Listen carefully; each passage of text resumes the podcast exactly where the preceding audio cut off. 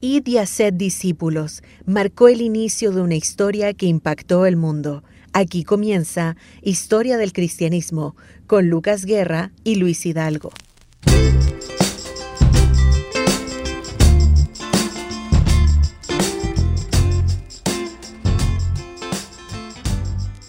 Muy buen día queridos amigos, queridos hermanos, el Señor les bendiga grandemente. Bienvenidos a una nueva edición más de su programa Historia del Cristianismo. Y el tema de hoy, vamos a seguir con lo, mismo relacionado a filosofía. Filosofía y, cristianismo, ¿son amigas o enemigas? Luis, el Señor te bendiga, bienvenido. Hola amado Lucas, hermanos, amigos que escuchan, es un placer para mí eh, está nuevamente un jueves más aquí compartiendo con ustedes. Así que si gustas, Lucas, vamos a orar para que el Señor bendiga este programa y todo lo que vamos a ver que es un poco más denso y que el Señor realmente abra nuestro entendimiento. Oremos. Amén. Señor, cuánto gozo tenemos de poder servirte y hacerlo a través de este medio como la radio. Señor, que a ti te ha placido tener este lugar para llegar a muchas personas a lo largo y ancho de nuestro país y quizás de otros países también. Te alabamos en esta hora por la oportunidad que nos das de aprender, conocer. Todo este conocimiento nos debe generar lo contrario a la soberbia, debe generar en nosotros humildad, porque nos damos cuenta que realmente no sabemos nada y, y tú eres un Dios tan amplio, tan vasto, tan infinito. Y todo lo que eh, sucede en este mundo nos debe interesar. Realmente todo porque este es el escenario de tu gracia, el escenario de tu redención. Bendito Dios, abre nuestro entendimiento. Te ruego que junto a Lucas podamos ser claros, que lo que se diga, Señor, pueda ser entendido por todos para no generar confusión u otro tipo de ánimo, sino gozo, alegría de poder estar aprendiendo, Señor. Alabamos tu santo nombre, en el nombre de Jesús. Amén. Amén. Amén, Luis. Así que este, e, estos temas, de, por cierto, sí son en cierta forma controversiales y, muchas personas tratan de no tocar estos temas, ¿verdad? Quizá por, por puede ser falta de conocimiento, cosas por el estilo, pero damos gracias al Señor porque por este programa y porque tenemos la oportunidad de poder eh, ser claros y enfáticos en lo que concierne a la filosofía y el cristianismo, que es justamente lo que vamos a ver en este programa. Así es. Recordar nuestro versículo lema, que es Romanos 15, 4, Lucas y hermanos que están ahí, tales cosas se escribieron, dice la NTV, hace tiempo las escrituras para que nos sirvan de enseñanza. Y las escrituras nos dan esperanza y ánimo mientras esperamos con paciencia hasta que se cumplan las promesas de Dios. No cabe duda de que todo lo que está escrito y que conocemos pues como historia, como revelación, están ahí para nuestra enseñanza. Y esto a su vez genera esperanza. Y hemos visto larga, largamente en varios programas atrás de que junto con la Biblia, con el libro de los libros abiertos, tenemos otras herramientas, entre ellos la tradición, bien usada, bien entendida, cómo ha evolucionado el pensamiento a lo largo de los siglos y de hecho, todavía ni siquiera partimos en el siglo I, imagínate. Porque hay tanto fundamento en la historia del cristianismo, porque es tan profunda la historia del cristianismo, mm. no llegar y establecer eh, fechas o eventos del primer siglo en adelante y avanzar sin que nadie nos detenga, sino que debemos ir a, mucho más atrás como lo estamos haciendo ahora en estos programas, porque creemos que hay un fundamento, hay, hay una progresión en la revelación. Así es. Y otra herramienta otra herramienta que se nos otorga para poder tener una historia del cristianismo correcta, una historia del pensamiento cristiano correcta, es la razón, justamente la razón. Porque uno de los distintivos de este programa, lo hemos dicho desde el comienzo, es ver también cómo evoluciona el dogma, la doctrina. ¿Por qué creo esto? ¿Por qué creemos hoy esto que estamos creyendo? ¿De dónde surge todo esto? No son meros eventos, no fue alguien que se le ocurrió y diga, bueno, yo creo que la salvación es esto. Alguno dirá, bueno, la Biblia lo dice todo, sí, pero el ser humano siempre sistematiza el conocimiento y eso se hizo a través de los siglos, los padres de la iglesia, los concilios eh, que vemos a lo largo de la historia, las confesiones de fe y todo eso es un desarrollo para eh, ver realmente lo que creemos hoy. Así que por eso es tan importante ir ahora a enfocarnos en este episodio a la razón. ¿Por qué? Porque la filosofía es eso, es amor a la sabiduría, amor a la inteligencia, a la razón. ¿ya? Y si la Biblia nos dice que Cristo es sabiduría de Dios, entonces la filosofía y el cristianismo son enemigas o son hermanas, o son primas, o son amigas. Eh, y eso es lo que vamos a ir viendo. Este programa probablemente no abarque todo lo que quisiéramos decir, porque es un programa radial, no es una academia, no es un curso de filosofía, así que nada de lo que se diga aquí es algo acabado, por favor entiéndalo bien, amados. Es una introducción, es dejar la inquietud para que usted pueda seguir explorando. Creo yo que un buen pasaje, invito a buscar Lucas, es Deuteronomio 18, que nos va mostrando por qué es importante pensar. Hay muchos pasajes en la Biblia que vemos que nos ayudan a entender eh, este propósito.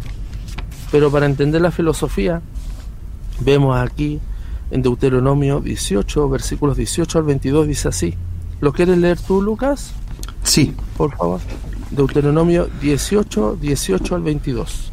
Dice, Profeta les levantaré del medio de sus hermanos, como tú, y pondré mis palabras en su boca, y él las hablará todo lo que yo le mandare. Mas cualquiera que no oyere mis palabras, que hablaré en mi nombre, yo le pediré cuenta. Muy bien. Entonces aquí vemos que levantará un profeta. Esta es una especie de, de ley que da Dios a través de Moisés al pueblo para evaluar los profetas que son verdaderos y los falsos. Así de simple. Y em, dice que el Señor dará profetas, ¿ya? Y mira, interesante lo que dice el versículo 19, yo mismo trataré con cualquiera que no preste atención a los mensajes que el profeta clamar en mi nombre. Pero todo profeta que falsamente afirma hablar en mi nombre o hable en nombre de otro Dios tendrá que morir. ¿Cuál es el punto acá? Y no es el único pasaje, pero ¿cuál es el punto acá? ¿Cómo iba a determinar el pueblo si lo que decía el profeta era real o no. Mm, interesante. Mira el, versículo, mira el versículo 21. Tal vez se pregunten, ahí está, la duda, y la pregunta surge de una reflexión mental, porque si uno ve la fe, Lucas, como algo eh, ciego, como algo irracional, nunca se va a preguntar nada. Pero acá dice, pregunten, ¿cómo sabremos si una profecía viene o no del Señor? Si el profeta habla en nombre del Señor, pues su profecía no se cumple ni ocurre. Lo que predice ustedes sabrán que este mensaje no proviene del Señor. Ese profeta habló sin respaldo de mi autoridad y no tienen que temerle. ¿Cuál es el punto acá? Hay un ejercicio reflexivo. El pueblo no se podía tragar todo lo que dijera tal o cual persona. Y hoy en día, con tanta facilidad, eh, la iglesia en general, la iglesia en general, excepto los que realmente están firmes en la fe, están persuadidos de, la verdad, pero los que están engañados se tragan todo. Disculpen la expresión de tragar, pero no hay un ejercicio de preguntar, de reflexionar, de pensar con sentido crítico. Por eso que es importante porque la profecía debemos verla en la escritura como revelación. La revelación es algo dado desde arriba, desde parte de Dios. La revelación no es algo que nace de nosotros, es algo externo a nosotros. Y Dios se revela al hombre, se revela eh, con su plan de redención y eso queda escrito. La revelación de Dios queda escrito, por eso decimos que la Biblia es la revelación de Dios. Pero el pueblo tenía que hacer un ejercicio que es de pensar. Cuando escuchen a un profeta que diga, Dios ha dicho esto, ¿qué tiene que hacer el pueblo? Pensar de manera inteligente racionalizar los argumentos y a la luz de lo que ya estaba escrito o de lo que tenían ellos por revelación, mira ahí cómo se junta, revelación y razón. Puede llegar a una conclusión. Mira qué interesante. Esto no, yo acá no estoy forzando el texto, no estoy haciendo una eisegesis del texto, acá dice que el pueblo debe evaluar, el pueblo debe estar atento, debe considerar lo que dice y ver si es verdad o no. ¿Y cómo determino eso yo? ¿ya? Entonces hay un ejercicio de la mente. Eh, por eso es que es tan importante eh, establecer que eh, la fe no anula el pensar. ¿Ya? La fe es un ejercicio racional, la fe es inteligente, la fe es lógica. ¿ya? No, es que, no es un salto al vacío, nosotros creemos, por eso Romanos 12 también dice, transformados mediante la renovación de vuestro entendimiento. ¿Para qué? Para que comprobéis cuál es la buena. Y ahí sigue. Mm. Pero hay una hay un cambio de mentalidad constantemente y ese cambio que es cada vez a la mente de Cristo lo hace la palabra de Dios. Entonces, aquí ya nos introducimos en este tema y vamos a ir avanzando justamente en considerar lo que la Biblia dice respecto eh, la Biblia y la tradición y la filosofía. Si realmente el cristianismo y la filosofía están disociados o no. ¿Y por qué llegamos a este punto? Porque hemos visto en los episodios anteriores cómo eh, existe una cultura, una civilización llamada griega, y cómo eso también llega al, al siglo en cuando Cristo se encarna. Mm. Y de ahí en adelante el cristianismo está en un contexto después greco-romano, la mezcla entre griegos y romanos, la cultura, el idioma, la forma de pensar. Por eso que hemos ido tan atrás porque en el periodo intertestamentario, en el contexto en el que está este programa, por lo menos estos episodios, nos vamos a ir dando cuenta que hay mucha influencia. Y es lo que conocemos como el helenismo, ¿se recuerdan? Entonces, eso está en el contexto de la primera iglesia. Pablo, Pedro, Juan, Juan lo que dice, usa el término logos, lo vimos en el episodio pasado. Logos es el concepto, el principio eh, regulador de lo que los filósofos buscaban antes de Sócrates incluso, o sea, estamos hablando del año 700, 600 antes de Cristo, ya pensaban en el logos, hay algo que inicia todo esto, hay un principio en el universo, hay un Dios, incluso decían que es superior a todos los dioses, mira, todos esos conceptos, por eso que es importante ver el esfuerzo de los filósofos presocráticos por desentrañar los misterios del universo. Eso es importante, por eso hemos ido tan atrás porque de alguna manera Dios ha puesto en el corazón del hombre eternidad, ha puesto en el corazón del hombre el sentido de que hay algo divino. Y eso lo dice Eclesiastés, por ejemplo. Entonces, el punto es que no, tiene un nombre, no le han puesto el nombre de Jehová Dios como el que se revela a Israel. Recuerden que esta es una revelación. Algunos incluso han ido más allá y han dicho que así como Dios le reveló a Israel, le reveló, eh, se reveló a sí mismo, reveló su palabra, reveló a Cristo, a Grecia le reveló la filosofía. O sea, fue como la herencia que Dios dio a Grecia, fue la filosofía, el pensar. Es interesante ese enunciado. ¿Por qué? Porque hasta el día de hoy, 2023, seguimos siendo influenciados por el pensamiento, eh, el pensamiento de Occidente que nace justamente en Grecia. Nace allí. No lo podemos desmerecer todas las formas que pensamos, las categorías que pensamos, los instrumentos que usamos para pensar, vienen de la filosofía griega. Mm. Es así. Así que no le tome terror a esto, tome lápiz y papel. La otra semana, si Dios quiere, ya un poco terminando con esto de Grecia, antes de Cristo o en el periodo intertestamentario, vamos a hablar de Alejandro Magno. ¿Por qué es tan importante Alejandro Magno, el gran conquistador greco-macedónico? Y después de eso vamos a ver en los episodios que siguen Roma, porque después de Grecia viene Roma y esto se mezcla. ¿Qué pasa con Roma? Un poco de la historia de Roma y también un poco de la filosofía romana, que también es una influencia que tiene sus orígenes también en esto, en la filosofía Así que vemos después de los presocráticos, justamente viene Sócrates, Platón, Aristóteles, lo vimos la semana pasada, buscaban a tientas guiados solamente por la luz de la razón, desentrañar los misterios de la conducta humana Recuerden que ellos empiezan a hacer el tránsito del mitos al logos. Ya no se explica todo mitológicamente. De hecho, Sócrates va más allá y dice ya como que no hay dioses. O sea, no, no, no consideren esto. Ya ahora hay que pensar.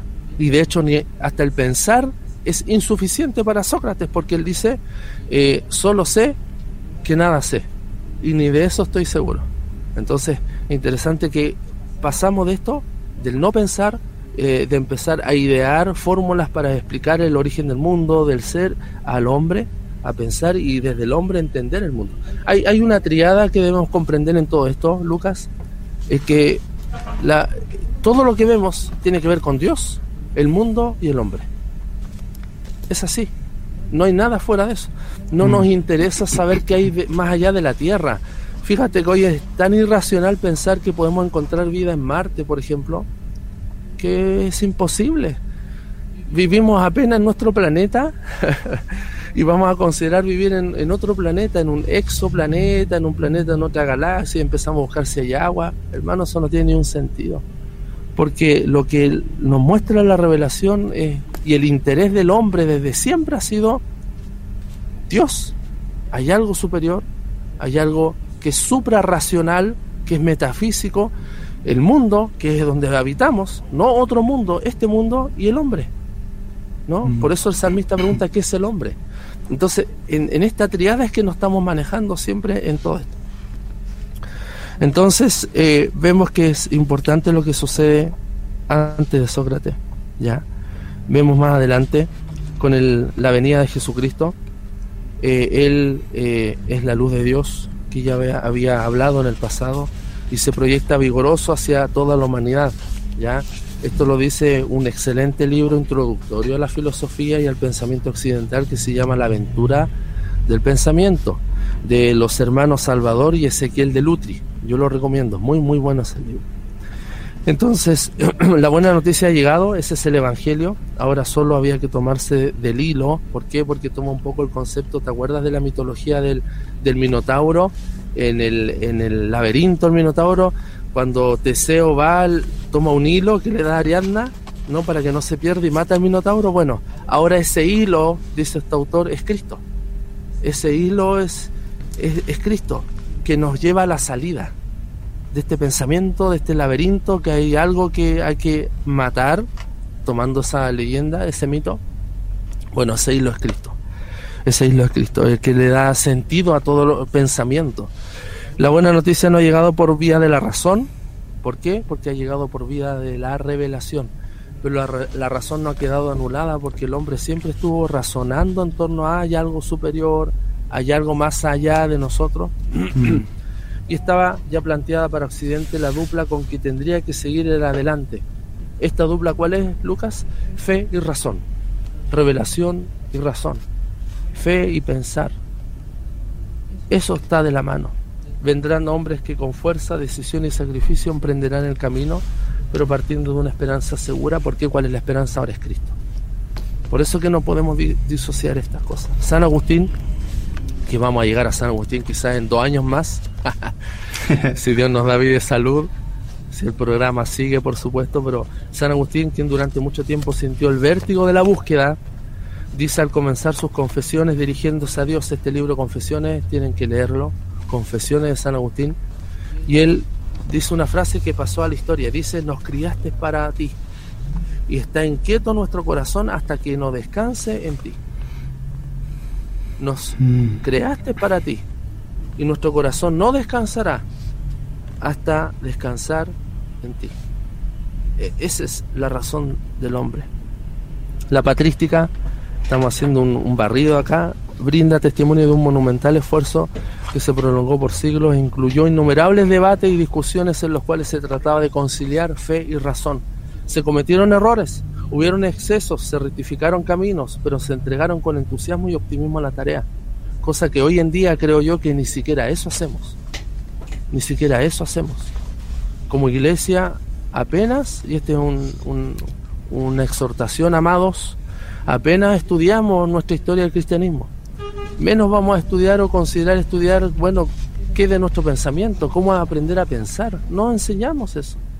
Entonces, eh, pero ellos en antaño, hace dos mil años atrás, tres mil años atrás, no, dos mil, dos mil quinientos años atrás, estaban empecinados en aprender, en buscar, en cuestionar, en dudar. La duda eh, es válida. Entonces, hoy en día ni siquiera eso, porque hay tantas verdades y tú ves en el contexto en el que estamos, Lucas, y las fake news, nadie ve si es verdad lo que se dijo o no, nos creemos todo. Mm. Entonces, lo que más está más diluido hoy en día es la verdad. Por eso con mayor fuerza tenemos que establecer de que la iglesia es columna y baluarte de la verdad, como dijo, le dice el Espíritu a Pablo ahí en, en Timoteo, es columna y baluarte de la verdad. Porque hay una verdad y la verdad no es un concepto, la verdad es Cristo. La verdad es una persona es Cristo revelado. Por eso algunas personas dicen, no, que esa es tu verdad, pero yo tengo mi verdad. Eso entonces está, está mal, ¿verdad? Muy mal. Porque la verdad no es un concepto. Cuando alguien te Mm. dice eso, que son muchos, tú Sí. tienes que decir que la verdad, amigo, no es un concepto, la verdad es una persona. Porque Cristo Amén. dijo, yo soy el camino, la verdad, no una verdad. Yo soy el camino, la verdad y la vida. Y nadie viene al Padre si no es por mí. Esa es el- la vía, es una persona. Cristo es la persona, Él es la verdad reflejada. Sí. Eh, ¿Quieres decir algo, Lucas? Sí, eh, eh, volviendo un poquito al tema de y razón, ¿por qué crees que en la, actual- en la actualidad se habla mucho de que, de que eh, en cierta forma la ciencia y la religión o el cristianismo están tan separados? Porque hay una fuerte corriente de, de- de personas que dicen eso y, y hay mucha gente que también se la cree, inclusive cristianos, en cierta forma dicen, no, nosotros creemos en Cristo, pero la ciencia eh, está mal, quizá el, conocimiento está mal. Yo creo que nos falta humildad y nos sobra soberbia. Porque eh, cuando estas cosas están a la par, que nos, nos, nos, nos sobra eh, soberbia y nos falta humildad, no sé si lo dije bien, pero ustedes me entienden, pasa eso. Considero que, bueno, yo sé esto y nadie me mueve de aquí. Yo soy bíblico, dicen muchos, yo soy solo Biblia. Y nadie dice que eso está mal, pero eh, todo, y lo dije en la oración creo, todo lo que tiene que ver con este mundo, con el hombre, debe ser de importancia para nosotros. Todo. Y un pastor, un hermano que enseña que no se prepara en todos estos ámbitos, eh, no va a conocer argumentos, no va a saber cómo dialogar cuando le toque hablar con un científico, con un abogado, con un Mm. filósofo. Yo doy gracias a Dios que me ha tocado hablar con, en, en mi, en mi vida, en, mi- en mis 39 años de vida, me ha tocado hablar por lo menos con cuatro o cinco filósofos, y donde yo los puedo hacer, eh, Dios me usa para lograr eh, a ese, llevarlos a ese entendimiento de la fe. Y es interesante cómo ellos van entendiendo muchas cosas y dicen, sí, tiene sentido. Imagínate. Eh, testimonio personal, yo en mi grupo de estudios bíblicos que hago los viernes o que hacía los viernes, tenía un doctor en filosofía. Conmigo uno de los alumnos era un doctor en filosofía. Eh, saludo, Mm. profesor eh, Roberto Quiroz. ¿ya? Eh, pero él podía maravillarse de ver cómo esta revelación le hacía sentido con lo que él tanto sabía, ¿te das cuenta? Entonces, porque Claro. es interesante, cuando tú logras con buenos argumentos, creemos en el poder de la palabra de Dios, pero tú, tú tienes que, mira, Pablo hizo un ejercicio cuando le habla a una autoridad romana, es la autoridad romana que dijo, mira, por poco me persuades, casi me convierto. ¿Por qué? Porque también tenemos nosotros la capacidad de elaborar un argumento eh, Claro. bíblico con la verdad, inteligente, porque no somos meros parlantes, o sea, no es que agarramos la Biblia y decimos lo que decimos y nada más, tenemos que hacer un ejercicio reflexivo y de esa manera llegar a personas que tienen cuestionamientos, que tienen dudas, nuestros jóvenes que están leyendo la iglesia, los pastores a veces están totalmente disociados de lo que lo están leyendo los jóvenes. Entonces, después vienen los jóvenes y dicen, me voy, ¿y por qué te vas? Porque encontré sentido en este o tal o cual ideología o pensamiento o verdad y los pastores estaban tan desconectados que Claro. se le fuga a la gente. Es así, es así. Sobre todo la generación sub 30 es así, porque leen más, tienen más acceso. Entonces, ahí es donde hay que tener tanto cuidado.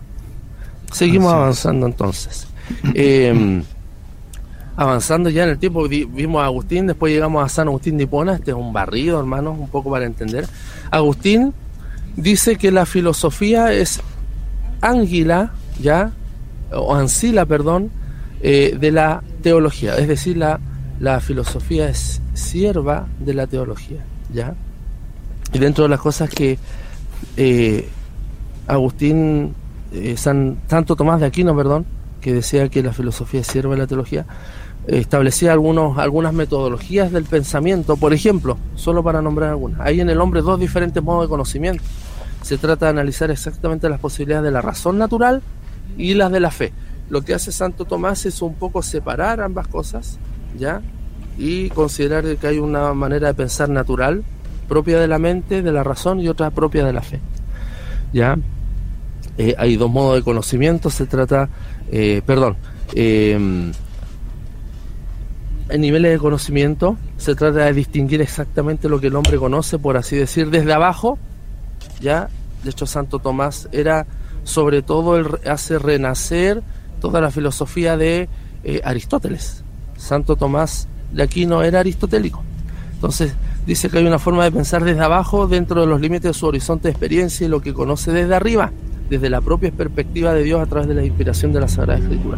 Es decir, distinguir lo que pertenece a la esfera inferior de las verdades naturales y la esfera superior de las verdades reveladas o, sobrenaturales. Eso dice Santo Tomás de Aquino. Cuando eclosiona, cuando chocan la ciencia y se abre la nueva era de la modernidad, la razón toma un camino independiente y se va sintiendo soberana, se coloca por encima de la fe. Y eso pasa hoy en día, ¿ya? Eso pasa hoy en día, cuando mm. se separan. Tú ves que la mayoría de los científicos, eh, tenemos grandes ejemplos ahí, eran cristianos, tenían un concepto cristiano del Dios y de la revelación, el mismo Einstein. Entonces, es interesante ver esto como la razón, la razón es una herramienta útil si admitimos su limitación. Nunca la razón ha de estar sobre la revelación, porque la Biblia, lo hemos dicho, la Biblia es la verdad de Dios y la Biblia es el, el actor principal en este escenario de la verdad, la Biblia. Nadie cuestiona eso y eso lo reafirmamos aquí. La Biblia es el actor preponderante, pero detrás de eso están los sentimientos. Cuando hacemos un ejercicio teológico, de devocional de leer la Biblia, hay un, hay un incluido los sentimientos, está la razón, está la tradición. Todo eso va garantizando de alguna manera, va siendo como un árbitro alrededor de la Biblia, sabiendo que ella es la que está adelante. Muy bien. En nuestros colegios, en la universidad, no se enseña mucho a pensar. Y esa es una realidad. Sobre todo en, en nuestras academias aquí en esta parte del mundo. En otros lugares sí hay un sentido más crítico, pero acá no, acá en los colegios que enseñan a memorizar. Es verdad, ¿no? Mm. Memorizar, no a pensar. Y por eso somos sociedades que de repente em, cualquier eh, demagogo, ¿te acuerdas que uno de los errores decía Aristóteles de la democracia es la demagogia? Sí. Eh, el, buen discurso de, cualquier político. Palabras bonitas. Palabras bonitas, rimbombantes. Y nos tragamos todo y votamos por él y después nos arrepentimos de votar por tal o cual persona. Mm. Eso porque no, se, no evaluamos los argumentos, eso es lo más insólito. ¿Cómo vemos mentira tras mentira en distintas em, formas de autoridad? No estoy dando un nombre acá, no voy a entrar en, mm. en polémicas partidistas ni políticas, pero vemos tantas falacias, tantos argumentos mal dados, basados en pseudo verdades, o sea, ni siquiera son verdades, mentiras y verdad y juegan así y nadie cuestiona nada, nos quedamos como callados, entonces hay una desesperanza en torno al pensamiento, bueno, ¿a dónde vamos a llegar con todo esto? Bueno, interesante lo que dice acá un filósofo llamado Ortega y Gasset, me acuerdo cuando leí Ortega y Gasset, estaba en la universidad hace como 20 años atrás, pero interesante ver lo que dice Ortega y Gasset, voy a citar. En la órbita de la Tierra hay perihelio y afelio, un tiempo de máxima aproximación al Sol y un tiempo de máximo alejamiento del Sol. Un espectador astral que viese a la Tierra en el momento en que huye del Sol pensaría que el planeta no había de volver nunca junto a él, sino que cada día eviternamente se alejaría más. Pero si espera un poco, verá que la Tierra, imponiendo una suave inflexión a su vuelo, encorva su ruta, volviendo pronto junto al Sol como la paloma al palomar y el boomerang a la mano que lo lanzó. Algo parecido acontece en la órbita de la historia con la mente respecto a Dios. Mira lo que dice acá. Hay épocas de odium dei, o sea, épocas de odio hacia Dios, de gran fuga de lo divino, en que esa enorme montaña de Dios llega casi a desaparecer del horizonte. Y eso lo hemos visto en toda la historia del cristianismo. O lo vamos a ver, que hay así, hay épocas como oscuras. Mm. Cuidado con eso. Pero al cabo viene sazones en que súbitamente, con la gracia intacta de una casta virgen, emerge a sotavento el acantilado de la divinidad. La hora de ahora es de este linaje y procede a gritar desde la cofa, Dios a la vista. Interesante. Como entender en esta desesperanza que a veces como que Dios desaparece, como que Dios ya no está en el discurso, en el pensamiento, pero hay un momento en donde de nuevo y no porque Dios Mm. desapareció. En nuestro concepto pareciera que desapareciera a lo largo de la historia del cristianismo, de la filosofía, pero hay alguien después que eso aparece y alguien puede gritar, acá ocupa términos por supuesto muy filosóficos, pero puede Claro. gritar Dios a la vista. De nuevo está Dios allí. Y no es porque Él se ha alejado. Yo, yo, yo Partimos este- de la base. ¿Mm? Sí, yo esto lo, lo, lo asimilo y, y me recuerda a la, a la- al periodo oscuro, la época oscu- oscura de, de la Edad Media, ¿verdad? Donde había tanto tantas injusticias de parte de, de- de los políticos mezclado con, con la religión, pero aún así después Dios usó a, a- a los primeros pre-reformadores, ¿verdad? En, en- en esta época tan oscura, Dios de a poquito fue formando a estos, a John Haas, ¿verdad? Eh, empezó a ocupar a estos pre-reformadores que después, exacto, que después justamente eh, se pudo ver la luz en cierta forma después de eh, cuando se creó, ¿verdad? La, la reforma. Y Ahí donde entendemos el, Sí. justamente la teología del remanente, Dios siempre se ha guardado un pueblo para sí. Mm. De hecho, en la Edad Media hay un desarrollo filosófico importantísimo. Uno de los gran- más eminentes, Santo Tomás de Aquino, Edad Media. Entonces, a veces usamos mal el término oscurantismo porque hay un desarrollo del pensamiento, hay un desarrollo teológico, porque de alguna manera Dios preserva eh, su enseñanza, la doctrina, el dogma, lo preserva, ¿ya? La revelación. Partimos de la base que la filosofía nace en Grecia, ¿ya? y la filosofía no surgió frente a la revelación de Dios, ni en su forma hablada ni escrita, ya, sino que fue un ejercicio de la mente, ya, porque faltaba la revelación de Dios. Como no había revelación de Dios, al menos especial, como sí lo vemos en el pueblo de Israel, que es la revelación de Dios en la escritura y lo que él hace, en la filosofía solo que estaba la revelación natural, Mm. ya como dice Romano 1.18. Entonces, ¿qué hacen ellos? Pensar. Ante la falta de revelación de Dios, por lo menos de esta revelación especial de la gracia de Dios, ¿qué hacen los griegos? Empiezan a pensar. Decía Aristóteles, todos los hombres tienden por naturaleza al saber. Entonces los filósofos se encontraron con un mundo envuelto en mitos y misterios. ¿Y qué hacen ellos? Pasar del mitos al logos. Los filósofos deben ser indagadores en las muchas cosas. Eso decía Heráclito. Debe ser inquisitivo, debe ser investigador. El filósofo se ocupa de muchas cosas y a la inversa de lo que se dice se preocupa mucho de todo. Y acá hay algo interesante, la filosofía no nace en competencia con la revelación, sino paralela a ella. Y coincidente en muchos puntos, como se observa en un estudio comparado del desarrollo del pensamiento hebreo y griego. Hay estudios que han hecho esto. El pensamiento hebreo y griego. La filosofía es un logro tardío en la historia de la humanidad. ¿Por qué? ¿Nació cuando? Dijimos el siglo 5, 4, 5 antes de Cristo. Porque la tradición religiosa había dejado de ser creíble. ¿Te acuerdas que los dioses ya no eran como, no satisfacían el sentir de la polis griega, de los griegos? Entonces ellos dicen, ya esto no tiene sentido, Claro. los, los dioses no me ayudan, los dioses Se no empezaron a cuestionar. plegarias". Empiezan a cuestionar, entonces empiezan a pensar. ¿Te das cuenta?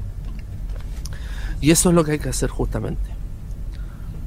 Vemos que hay una época de incertidumbre, incluso hay, hay otros que han llegado a decir, muy interesante, eh, José María Valverde, que es un filósofo también, él dice que hay un dato importante, que la filosofía empieza a avanzar, el pensamiento teórico empieza a avanzar, ¿por qué? Porque hay una ausencia de la clase sacerdotal, de la clase sacerdotal que tiene la revelación.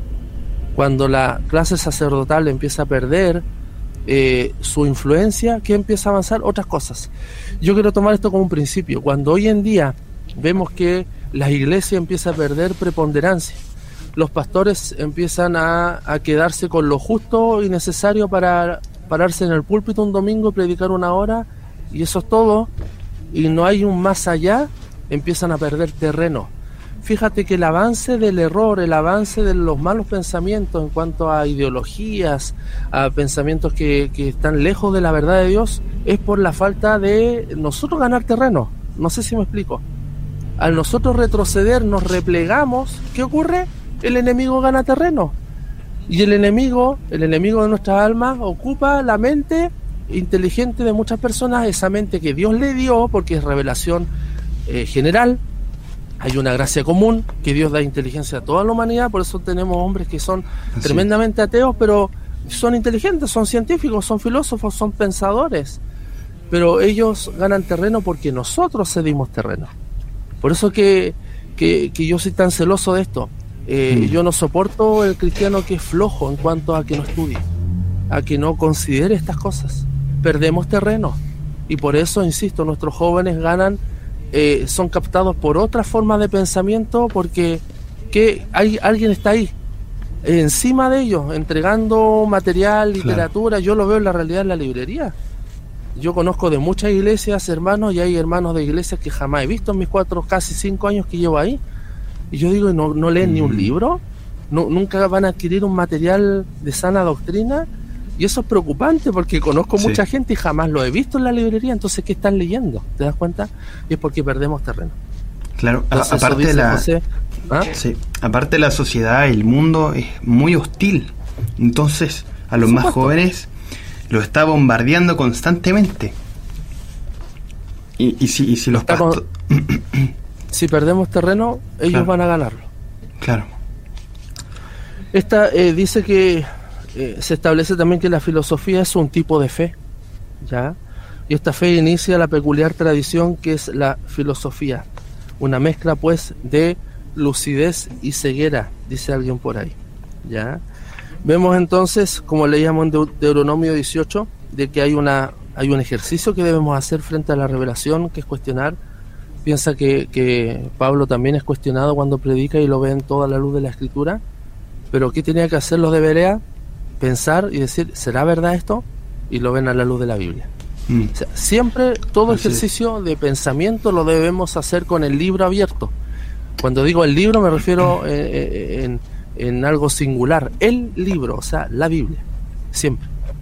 La fe mm. cristiana no teme al examen, sino que lo exige. De ningún modo representa un crecer sin preguntar ni hacer averiguaciones. Crecemos en la vida cristiana, pero en ningún punto es dejar de preguntar o de hacer averiguaciones. Por eso tenga cuidado cuando a veces eh, líderes de iglesias o algunas que parecen más sectas también empiezan a cuestionar o ven qué estás leyendo tú y eh, yo he sabido hermanos de verdad no estoy inventando yo he sabido de hermanos hermanos piadosos que el pastor va a ir a la casa y los hermanos tienen que esconder los libros tienen que guardar su biblioteca oh, porque el pastor es solo Biblia mira eso lo encuentro insólito. John Wesley decía lo siguiente, renunciar a las razones, renunciar a la religión. Razón y religión caminan tomadas de la mano, toda religión irracional es falsa religión. ¿Quién lo dijo? John Wesley. En la religión, la mente está en estado de ánimo demasiado serio para tolerar fantasías. ¿Sabes por qué? Porque se supone que nosotros, nuestra mente estaba cautiva al pecado. Eh, éramos muertos, estábamos muertos. Sin Cristo estábamos muertos, separados de Él nada podemos hacer. No dábamos ningún tipo de fruto, cuando aparece, a, la luz del mundo podamos ser personas muy inteligentes, muy brillantes, muy morales, pero a los ojos de Dios estamos muertos. Nuestra mente está cauterizada. Cuando venimos a Cristo y Cristo nos salva, eh, nos otorga su justicia, ¿qué ocurre ahí? Nuestra mente está en un nivel más alto es todo lo contrario de lo que podemos creer, no es que nuestra mente se anule, está en un nivel más alto porque está siendo conformado a, la mente primigenia, es decir, a la mente de la primera mente. ¿Cuál es la mente de Adán? Pero Adán cayó, entonces ahora somos conformados a la mente de Cristo. O sea, hay un sentido de razón superior, más piadoso. No una anulación del pensamiento, mm. sino algo superior. Con mayor razón debemos dar, eh, eh, debemos usar esa mente para ser más como Cristo y para entender el mundo. La filosofía, eh, perdón, se llama teólogo al serio investigador de la Biblia. Para llegar a serlo es preciso conocer la filosofía especialmente. Alguien que la desconozca nunca será un verdadero teólogo. Yo sé que acá a lo mejor de la mayoría de todos los que estamos acá, ninguno es teólogo. Ojo. Pero el ejercicio teológico es algo que todos debemos hacer, hermanos. Como dice el buen libro de Sproul, todos somos teólogos porque teólogo es... Mm una concepción respecto a Dios. Cuando leemos la Biblia y reflexionamos en torno a ella, estamos haciendo teología, si esto no tiene que ver con academia, tiene que ver con el ejercicio de conocer más a Dios. En el curso entero de la historia de la Iglesia se ve que una religión divorciada del pensamiento riguroso y elevado ha tendido a resultar débil, árida y poco saludable. Mira, cuando la, el pensamiento durante la historia del cristianismo se divorcia del pensamiento elevado y riguroso, ¿qué se torna la Iglesia y el cristianismo como algo débil? Como algo árido y poco saludable en tanto que el intelecto, privado de sus derechos dentro de la religión, ha buscado su satisfacción fuera y se ha transformado en un racionalismo secular. ¿Te das cuenta? ¿Por qué? Porque perdemos mm. terreno, porque se ha dejado de pensar. Amados, debemos pensar, amar la sabiduría. Mientras que Roma ha dado y continúa haciéndolo grandes pensadores cristianos al mundo, el evangelicalismo se consume en irritantes pesquisas de teología detectivesca a la casa de brujas y quemas de herejes en versión moderna. Y de eso está lleno las redes sociales, tú ves, o muchas personas están discutiendo en las redes por por puros detalles o minucias o bagatelas, como se dice en música, algo así como sin sentido. Pero debemos preocuparnos de pensar. Discutamos menos, pensemos más. Pensemos más acá hay algo interesante que quiero también a modo de exhortación.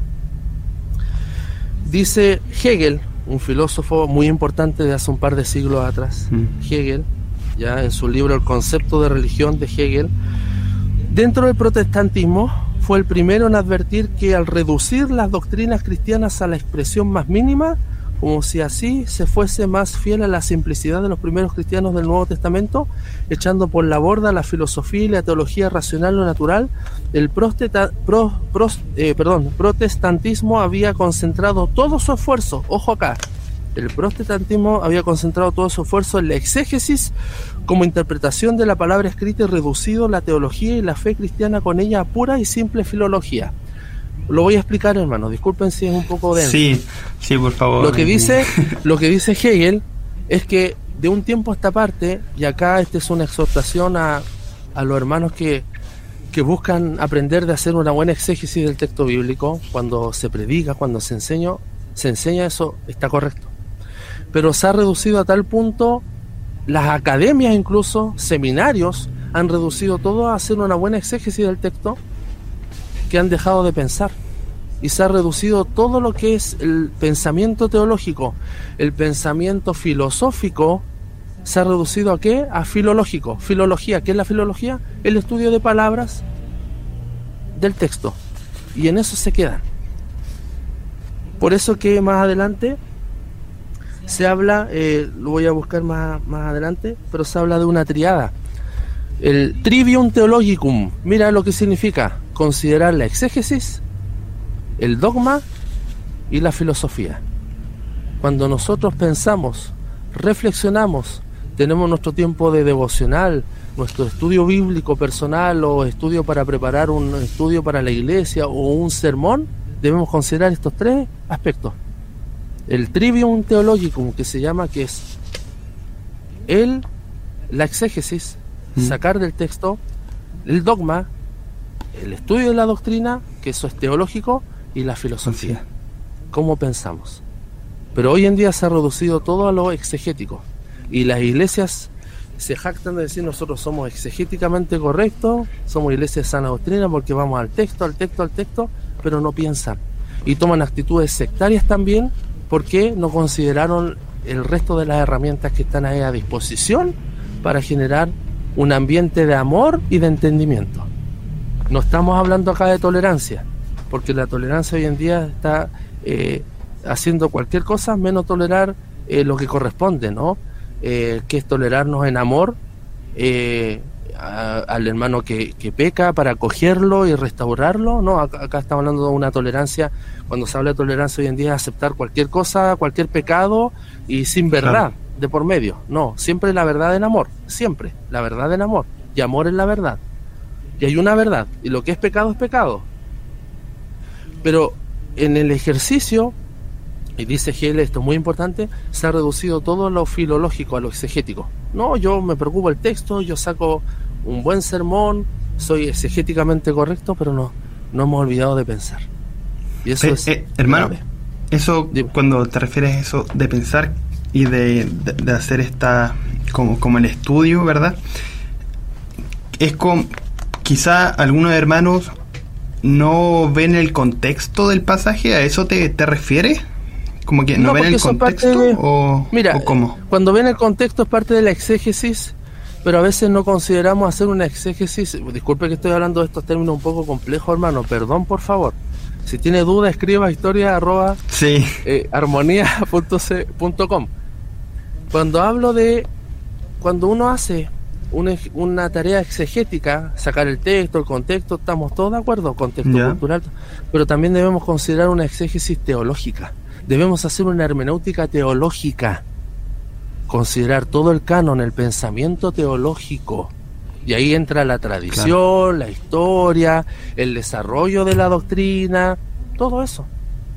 Te das cuenta que no es tan simple, ah, voy al texto lo que dice, punto, no. Claro. No, porque hay conceptos, hay ideas, hay fórmulas del pensamiento que estaban allí mientras se decía lo que se decía en el texto bíblico y que debemos considerar. Si en el fondo este es un llamado justamente a considerar esa otra herramienta que Dios también nos ha dado. Mira, dice acá, la teología bíblica no puede subsistir únicamente como exégesis del texto. Lo mismo que acabo de decir. Mm. Y esto lo dice Alfonso Ropero en su tremendo libro Filosofía y Cristianismo de Clie, ¿ya? En algún momento volverá a llegar a, a CLC, Está agotado ya. No puede, no puede subsistir únicamente como exégesis del texto de la escritura, porque para ser comprendida esta le remite a acontecimientos y significados de ideas en ellas contenidas en cuanto a concepto y categorías de una experiencia histórica pretérita, pretérita, es decir, historia que ya pasó. Obligada a ponerse a la altura de la experiencia presente. Si quiere tener algo que decir de un modo significativo, la teología sigue siendo la reina de las ciencias en cuanto que nadie puede aplicarse a ella sin prestar atención al resultado de la investigación en otros campos de la ciencia y del conocimiento en general. Al verdadero teólogo cristiano nada de lo que es humano les extraño, y todo lo que tiende a desentrañar el misterio de la vida es objeto de su interés. Por eso que debemos saber de todo. Eso nos va, nos va a ayudar. Necesita quien reflexiona teológicamente, quien estudia la Biblia, necesita conocer el espíritu de su época, la dinámica de los tiempos. Esto es muy importante. Y todo ello sin prejuicios ni desprecios. Tiene que ser sensible a la vida y capaz de simpatizar con el pensamiento vivo. Debe estar en contacto con la vida. Y lo que mucho, lo que hace la iglesia hoy en día se desconecta, te das cuenta, se aísla. Sí. Debe estar en contacto con la vida, porque la teología no es una labor de escuela ni una ciencia estacionaria, sino una labor viva en comunión con el Dios vivo y con todo el universo. Qué tremendo. Qué tremendo y esto lo cita eh, Ropero de un, ah, de un teólogo llamado William Newton Clark. Mira qué interesante, no podemos desconectar. Así que esta es una exhortación también.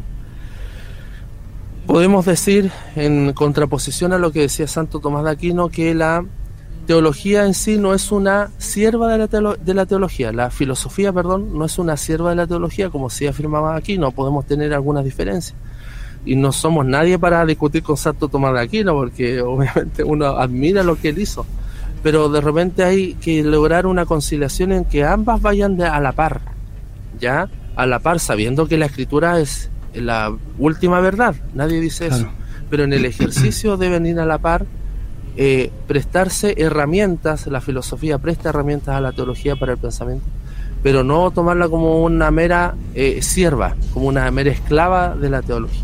Muy bien. Sí. ¿Quién nos ha enseñado a pensar en Dios? Uno en esencia y uno en deidad, pero tres en persona. Y esto, lo que acabo de decir, era lo que se preguntaron los, los preguntaron los primeros cristianos en el primer siglo. De ahí donde van surgiendo la doctrina en la Trinidad. Cuando preguntan pensar en Dios, uno en esencia y uno en deidad, pero en tres personas, esos son conceptos filosóficos. Porque eso no sale en la Biblia en sí. Esencia, la Biblia no habla de esencia. La palabra ausía en griego pero son conceptos filosóficos. Mira, querer aplicarse a la teología sin filosofía es querer entenderla sin entendimiento, dice otro filósofo llamado Santiago Ramírez. El misterio de Cristo, la comunicabilidad, las naturalezas, las dos naturalezas en Cristo, son términos de la filosofía que se ocuparon para ordenar el pensamiento cristiano, que lo vamos a ver en unos meses más, si Dios así lo permite. ¿Te das cuenta, Lucas? Dice, eh, como decía Gregorio Nacianceno, ya, la naturaleza de Cristo consta de dos elementos distintos y estos son elementos filosóficos. O sea, lo que hacen estos padres es considerar los elementos filosóficos para dar una respuesta.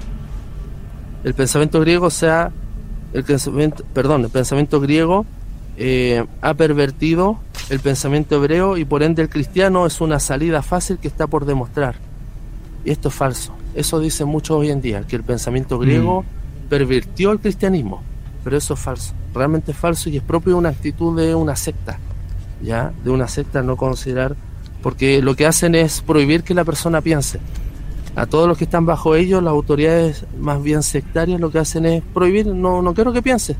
Cree lo que yo te digo y ahí está la Biblia. Punto. Y eso es una actitud sectaria.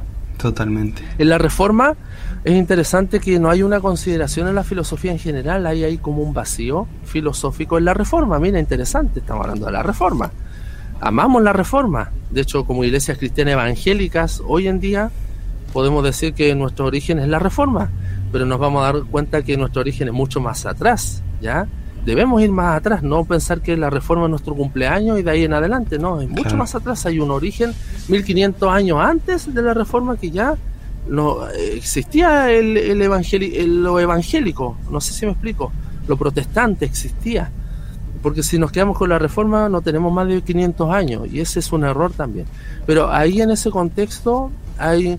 Eh, hay una prevalencia de lo soteriológico. ¿Qué, ¿Qué, quiere decir esto? La reforma los aspectos que más importaban era recuperar el amor por la palabra, que la palabra fuera leída por todo el pueblo y la salvación es solo por gracia, no por obras. Y ese fue el, como el concepto. Entonces, por ejemplo, Lutero, Lutero eh, detestaba la filosofía.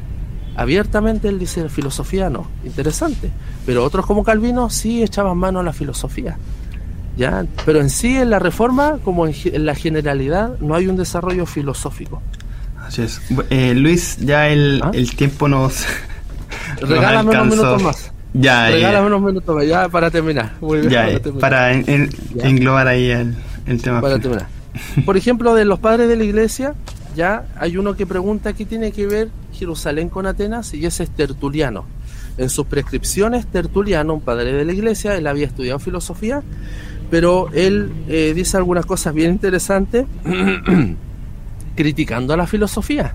Por ejemplo, lo voy a citar rápidamente. De ella viene, dice, de la filosofía, viene el dios de Marción, cuya superioridad está en que está inactivo, es que procedía del estoicismo. Hay quien dice que el alma es mortal y esta es doctrina de Epicuro.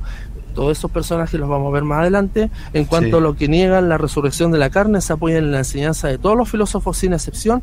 Los que equiparan a Dios con la materia siguen las enseñanzas de Zenón. Los que pretenden un Dios ígneo aducen a Heráclito, mira, todos filósofos, o sea, lo que hace eh, Tertuliano es criticar a la filosofía, ¿ya? O sea, él echa la culpa de todas las herejías de su momento a la a, que encontraron en la filosofía esas fórmulas para idear sus herejías. Por otra parte, en Alejandría tenemos a Clemente. Clemente tiene un discurso, y siendo padre de la iglesia, casi en el mismo contexto de, de Tertuliano tenemos a Clemente, que más adelante lo vamos a ver también. Él tiene un concepto distinto y es tremendo lo que dice Clemente. Lo voy a leer. Y él sí está de acuerdo con la filosofía. Mira lo que dice Clemente de Alejandría. Parece, abro comillas, parece que la mayoría de los que llaman cristianos se comportan como los compañeros de Ulises, se acercan a la cultura, a logos, como gente burda que ha de pasar no solo junto a las sirenas, sino junto a su ritmo y su melodía. Han tenido que taponearse los oídos con ignorancia porque saben que si llegasen a escuchar una vez las lecciones de los griegos no serían ya capaces de volver a su casa. Esto toma un poco de la, de, la leyenda de, de, Ulises. Pero el que sabe recoge de entre lo que se oye toda flor buena para su buen provecho, por más que sea de los griegos, eh, pues del Señor en la tierra y todo lo que la llena. Salmo 23, 1, 1 Corintios 10, 26. No tiene por qué huir de la cultura a la manera de los animales irracionales, dice Clemente Alejandría. Al contrario, el que está bien instruido ha de aspirar a proveerse de todos los auxilios que pueda con tal que no se entretenga en ellos más que en los que lea, en los que le sea útil. Si toma esto y lo atesora, podrá volver a su casa, a la verdadera filosofía, habiendo conseguido para su alma una convicción firme, con una seguridad a la que todo habrá contribuido. El vulgo, como los niños que temen al coco, dice acá eh, Clemente, teme a la filosofía griega por miedo de ser extraviado por ella. Sin embargo, si la fe que tienen ya no me atrevo a llamarla conocimiento, es tal que puede perderse con argumentos que se pierda, pues con esto solo ya confiesan que no tienen la verdad. Porque la verdad es invencible, las falsas opiniones son las que se pierden. Si decimos, como se admite universalmente, que todas las cosas necesarias y útiles para la vida nos vienen de Dios, no andaremos equivocados.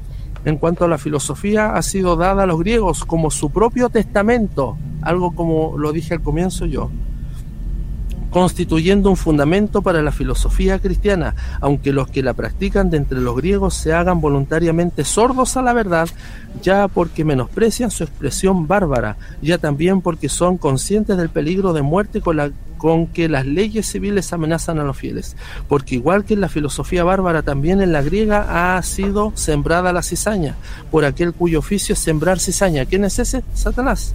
Por esto nacieron de entre nosotros las herejías juntamente con el auténtico trigo, y de entre ellos los que predican el ateísmo y el hedonismo de Epicuro, y todo cuanto se ha mezclado con la filosofía griega, contrario a la recta razón, con fruto bastardo de la parcela que Dios había dado a los griegos.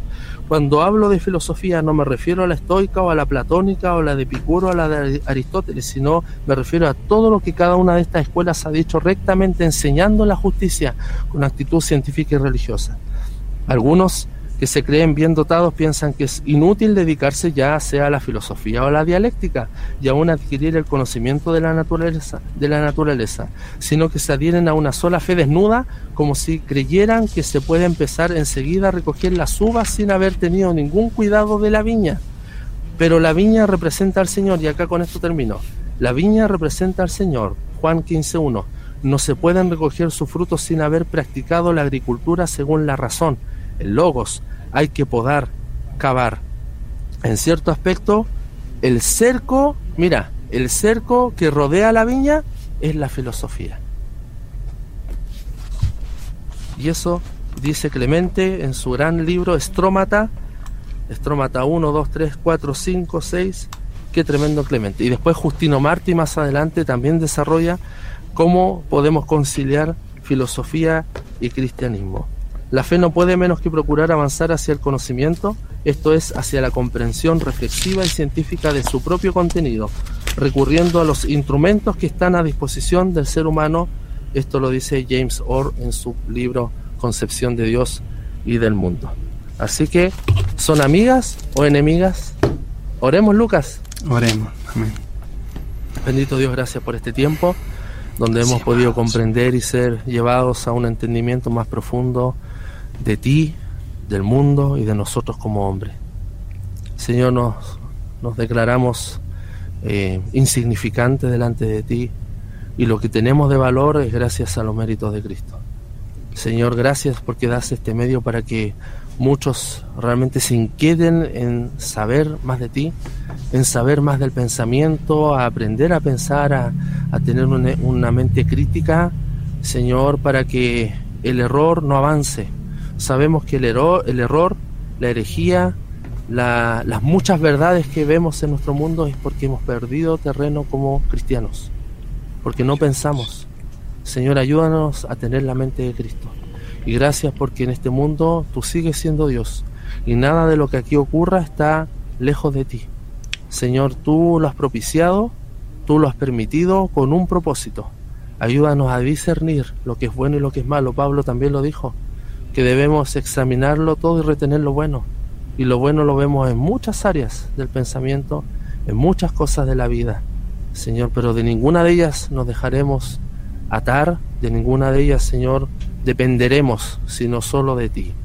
Gracias por este tiempo, en el nombre de Jesús. Amén. Amén. Amén, Luis. Ha sido un, un programa bastante intenso, de mucha enseñanza, de conocimiento. Así que está eh, de más decir que si usted, querido hermano, hermana, tiene alguna duda, consulta, lo puede hacer eh, nos lo puede hacer llegar a nuestro correo. Eh, que, que tenemos obviamente en disposición para usted. Historia arroba armonía.cl historia arroba armonía.cl de ahí usted puede mandar su duda, su consulta referente a estos temas que hemos estado tocando hasta el momento. Nos despedimos y muchas gracias a cada uno de ustedes, queridos amados hermanos, que estuvieron ahí atentos con su lápiz y papel, o también a los hermanos que lo van a ver este video de forma diferida. Gracias también damos al Señor por sus vidas. El Señor les bendiga, nos vemos. Chao, chao.